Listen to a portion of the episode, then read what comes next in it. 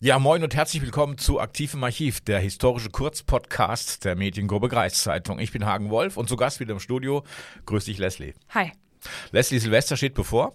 Ja. Und äh, an Silvester wird ja immer gewarnt, aufpassen wegen Böller und so weiter, Verletzungsgefahr, Feuer und so weiter. Ich bin da auch gar kein Fan von. Also ich mag das überhaupt nicht, wenn das dann, also wenn es so ein schönes Feuerwerk ist, ne, so überm See, keine Ahnung, dann ist richtig schön. Aber ansonsten denke ich mir so, was soll das? Okay, schön ist das Feuerwerk dann, wenn es weit weg ist.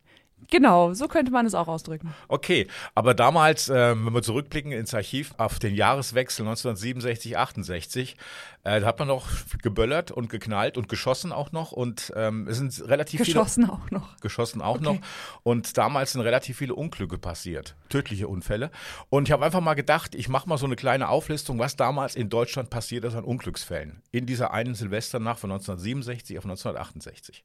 Das schlimmste Unglück damals, 1967, Silvester, geschah in Bremen. Äh, besser gesagt in Bremen-Blumenthal. Dort verbrannten in der Silvesternacht zwei Kinder in einer Dachgeschosswohnung eines Mietshauses. Oh. Ein fünfjähriger Junge und seine eineinhalbjährige Schwester.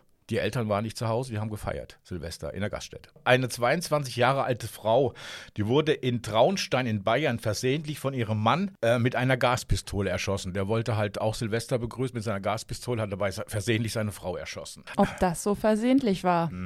Ein 70 Jahre alter Mann aus Nordrhein-Westfalen, der wollte das neue Jahr mit seinem Karabinergewehr begrüßen. Allerdings rutschte er auf der schneeglatten Haustreppe aus, schlug mit dem Kopf auf die Stufen und erschoss sich dabei auch noch gleichzeitig. Oh, Glatt und Gewehr immer ganz schlecht.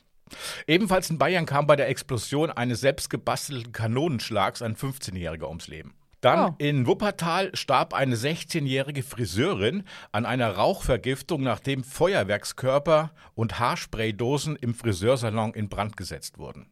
Mhm. Der 17-jährige Schüler Gunther, äh, der wurde tödlich am Kopf getroffen, als er sich aus mehreren Silvesterkrachern eine, eine besonders große Silvesterbombe bauen wollte und die ging versehentlich los. Und äh, schließlich kam die 24-jährige Monika aus Baden-Württemberg ums Leben. Die wollte ihren Ehemann daran hindern, noch nach 2 Uhr nachts das neue Jahr mit Schüssen aus seiner Winchester-Büchse zu begrüßen. Bei der Auseinandersetzung der beiden löste sich ein Schuss und daraufhin wurde die Frau tödlich getroffen. Mensch. Okay. Ja, also Silvester war damals auch nicht gerade hübsch. Vielleicht gab es da noch nicht so viele Auflagen für die Knaller. Aber zum Glück gibt es heute mehrere Auflagen und es ist auch gut so. Ja, heute, also ich finde heute, also wenn du die richtig verwendest, dann sind die, glaube ich, auch relativ sicher. Gut, jetzt nicht diese, diese ähm, illegalen Böller und so, ne? Also davon raten wir tunlichst ab. Ja, ansonsten wünschen wir trotz dieser schaurigen Nachrichten ein frohes Silvester und einen guten Rutsch ins neue Jahr. Genau. Bis dann.